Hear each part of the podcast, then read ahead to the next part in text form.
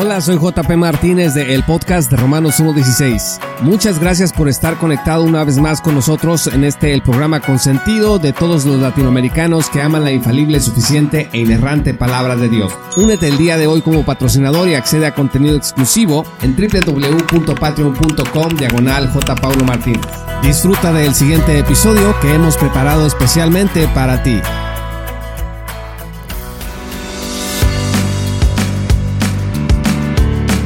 Llegamos al episodio 150 de el podcast de Romanos 1.16 con JP Martínez.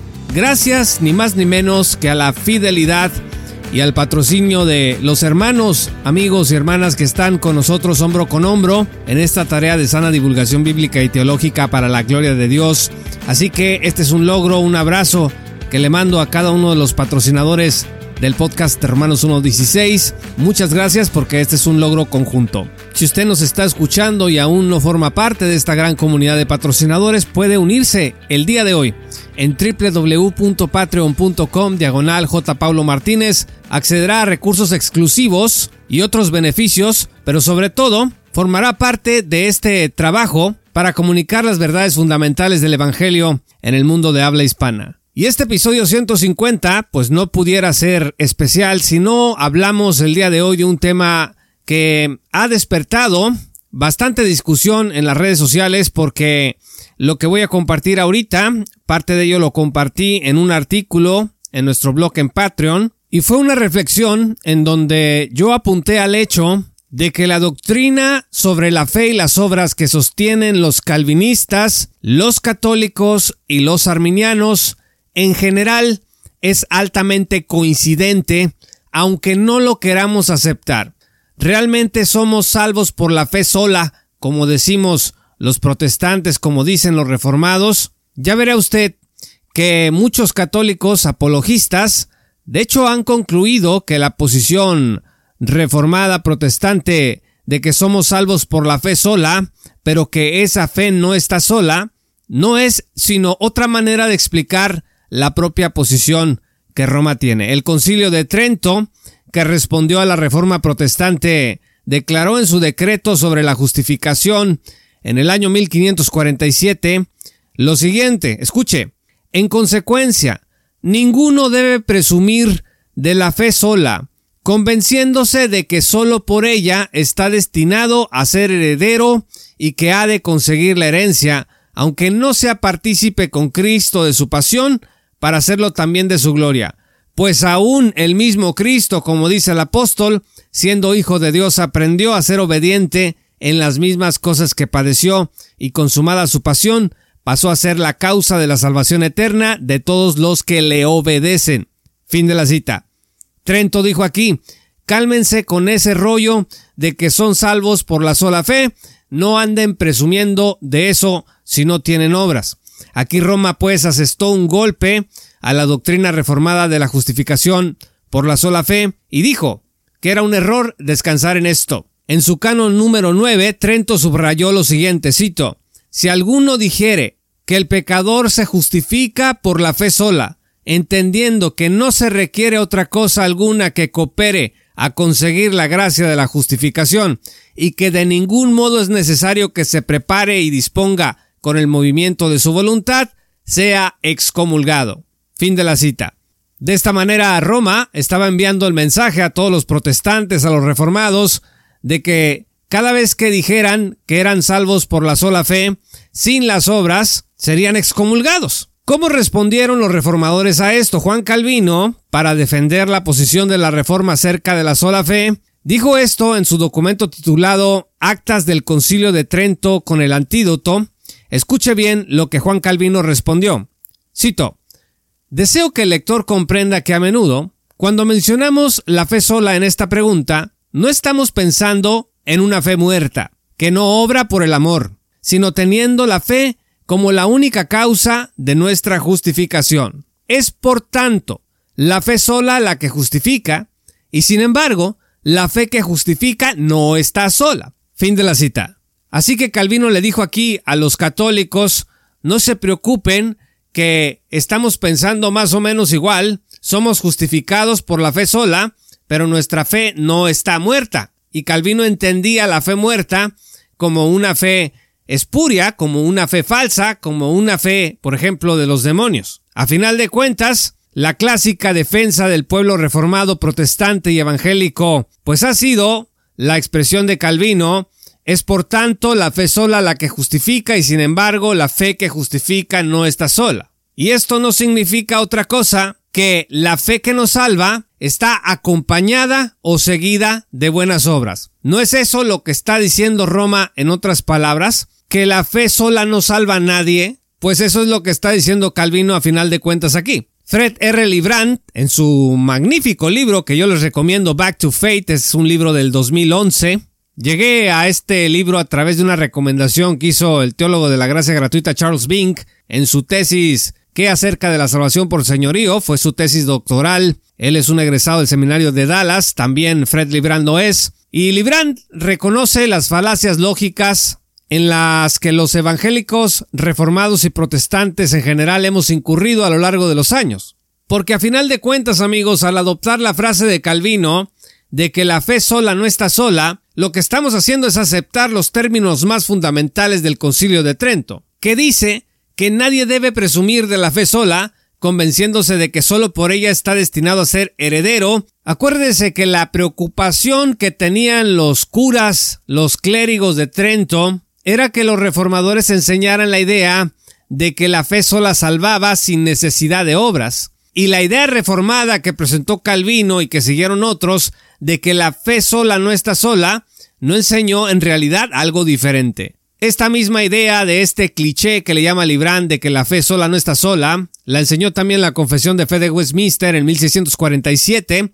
Escuche lo que dice esta confesión reformada, cito, La fe, que así recibe a Cristo y descansa en él y en su justicia, es el único instrumento de justificación, aunque no está sola, repito, aunque no está sola en la persona justificada, sino que siempre va acompañada por todas las otras gracias salvadoras y no es fe muerta, sino que obra por amor. Fin de la cita. Así que en el mundo protestante se ha concluido muchas veces que fe es sinónimo de obediencia. Y esto lo han dicho teólogos de todos los niveles, desde teólogos principiantes hasta teólogos muy avanzados, y es bajo esta premisa de que fe es sinónimo de obediencia que la contradicción lógica emerge con todas sus fuerzas porque somos salvos por la fe sola, pero esta fe no está sola, sino que está integrada por nuestras obras de obediencia. Al final, Roma y la Reforma Protestante llegaron a un acuerdo. Aunque gramaticalmente fe, pistis y obras, ergón, son dos palabras distintas y la una no significa lo que significa la otra, de todos modos, se ha intentado cerrar la brecha entre la confianza y la acción u obras para integrarlas en un solo concepto conocido como fe, en una sola cosa. Fe es igual a confianza más obras de obediencia. Librand sostiene que gente relevante en la historia de la iglesia cristiana como Charles Hodge, Wesley, Machen y Pink continuaron con esta tarea de perpetuar la idea de que somos salvos por la fe sola, pero dicha fe sola no está sola. La llegada del dispensacionalismo, en cambio, pues trajo algo de alivio a la tensión creada por esta situación. Librand dice lo siguiente, cito, el advenimiento del dispensacionalismo y la distinción entre ley y gracia permitió minimizar la segunda parte del cliché, es decir, que las obras deben seguir a la salvación, pero sin ocuparse de sus problemas inherentes. Fin de la cita. Esta no es de ninguna forma una defensa, no, estamos recomendando que tengamos una fe sin obras, una fe muerta, es decir, estéril, sino que eh, aquí estamos discutiendo esto para defender lo que realmente significa ser salvo por la fe sola, porque las implicaciones para la espiritualidad cristiana de admitir algo, lo que sea, por mínimo u oculto que sea, e integrarlo a la fe en el momento de nuestra justificación, pues son muy grandes. Cualquier cosita que usted le añada a la fe en el momento de la justificación va a cambiar toda la historia de lo que significa nuestra redención. Le voy a poner un ejemplo. El énfasis en las propias obras como evidencia de salvación. Estamos repite y repite y repite que a través de tus obras yo voy a conocer finalmente si tú eres salvo o no lo eres. Porque si la fe sola no está sola, sino que viene seguida de obras justas, eso implica que son las obras las que van a prevalecer, las que deben de prevalecer, ya no solo en el juicio delante de los hombres, sino sobre todo ante el juicio de Dios. Delante de Dios, lo que estamos diciendo con que la fe sola no está sola, es que para ser justificados ante el trono de Dios, tenemos que presentar nuestras obras de obediencia para que Dios diga, ah, sí, entonces sí fuiste salvo por la sola fe. Esto no tiene sentido. Un creyente entonces no debería de decir, yo soy salvo por la fe sola, si al final cree que va a ser juzgado no solo por la fe, sino por lo que presuntamente era una condición necesaria de dicha fe, esto es las obras humanas de obediencia. Entonces, lógicamente, esto de que la fe sola no está sola es una violación a la ley de la no contradicción. La ley de la no contradicción dice que algo no puede ser y no ser al mismo tiempo y en el mismo sentido. En otras palabras, o la fe está sola o no está sola. Pero no puede ser las dos cosas al mismo tiempo como Calvino y los herederos de la Reforma han estado repitiendo. Hombres muy serios como Charles Spurgeon, J.I. Packer, John Gersner, Billy Graham, John MacArthur, Sproul, Washer Lawson, Piper, entre otros, han sostenido este cliché. Así que si vemos lo que dice la Confesión de Fe de Westminster, tenemos que añadir a una enorme lista de puritanos antiguos a estos hombres con el consenso, con la aprobación subrepticia del mismísimo concilio de Trento.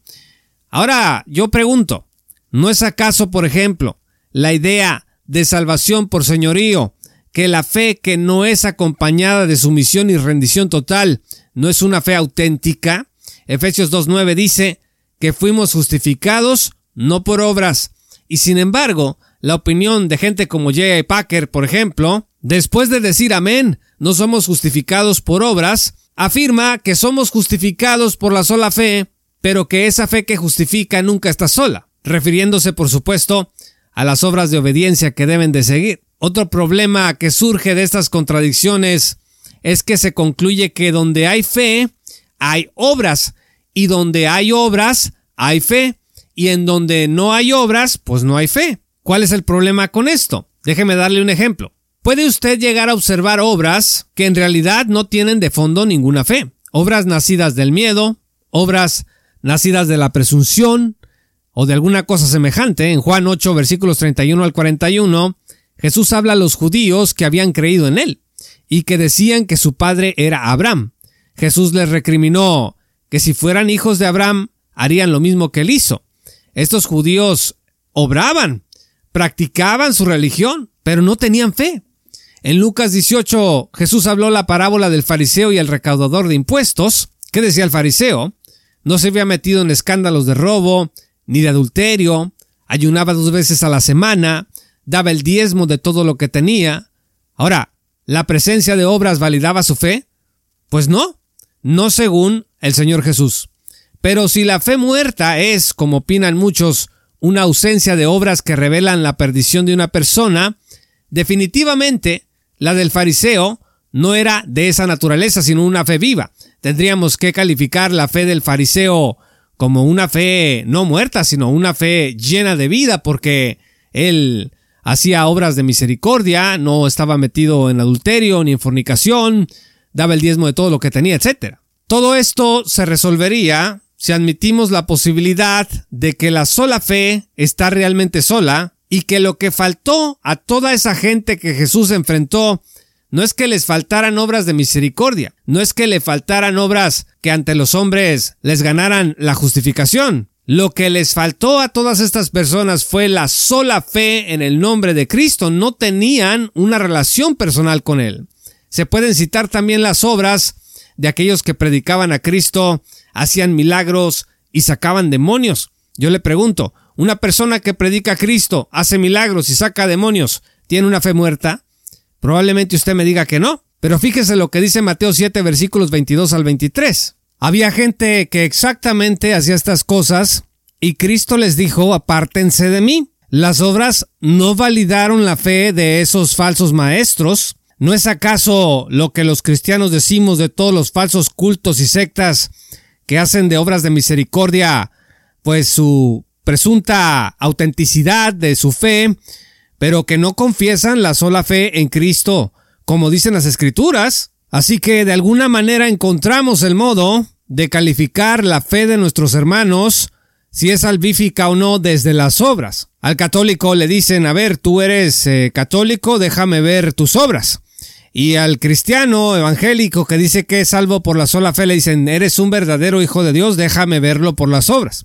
Entonces no hay diferencia. Si realmente queremos superar esta contradicción lógica, tenemos que reconocer que la fe no es una condición necesaria de las obras. Así que en resumen, estimados amigos, ¿puede haber obras sin fe? Sí. ¿Puede haber fe sin obras? La fe sola que nos justifica, sí, también. Podemos recordarnos del ladrón en la cruz, pues qué obras Tenía, pues ninguna, pero tenía la fe. Y en tercer lugar, lo que no puede haber lógicamente hablando es una fe sola que no está sola. La fe salvífica está sola, si queremos ser consistentes, está sola de principio a fin. Y las obras no constituyen una parte integral de la fe salvífica, ni antes de nuestra justificación, ni durante nuestra justificación, ni después de nuestra justificación. Y alguno podrá preguntar aquí, pero entonces la fe sola, que está sola, entonces pues es una licencia para pecar, ¿no? No de ninguna manera. Para eso está el llamado de todos los redimidos a ser santos. Vea usted primera de Pedro 1.16, Efesios 2.10, Juan 15, versículo 8. Que la fe sola esté realmente sola sin mediación alguna de obras, como dice Romanos 4, versículos 4 al 5, no implica de ninguna manera que la vida cristiana justificada por dicha fe sola deba vivirse sin sumisión al Señor. O sea, deja de tenerle miedo a la justificación por la sola fe, que porque la gente se va a dar licencia para vivir como le dé la gana. No, no, el cristiano que realmente está queriendo, anhelando conocer más de su redención, pues no se va a permitir semejante cosa. La Biblia está repleta de llamados a la obediencia que debemos de atender. Y hay una lista muy grande de versículos, primera de Samuel 15, versículos 22, Juan 14, 15, Mateo 7, 21, primera de Juan 2, versículos 3 al 6, versículos 17, Éxodo 19, 5, etcétera, etcétera. La discusión, estimados amigos, no es finalmente si el discípulo está llamado o no a la obediencia. El tema central aquí es decidir si somos salvos por la fe sola y si la fe que salva está realmente sola o no. Creo que la expresión sola fide de la reforma nos ha quedado muy grande y que en un nivel popular y académico dentro del cristianismo, Roma, el concilio de Trento, nos ha ganado esta batalla.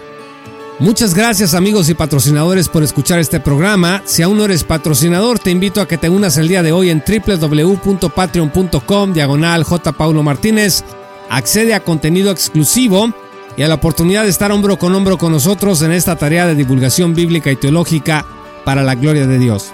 Muchas gracias y que el Señor los bendiga hasta que volvamos a encontrarnos. Esto fue Romanos 1.16 con Juan Paulo Martínez Menchaca. Únete como patrocinador y apoya la sana divulgación bíblica y teológica en América Latina. Búsquenos y síguenos en nuestro sitio web oficial, redes sociales y otras. Romanos 1.16. Todos los derechos quedan reservados.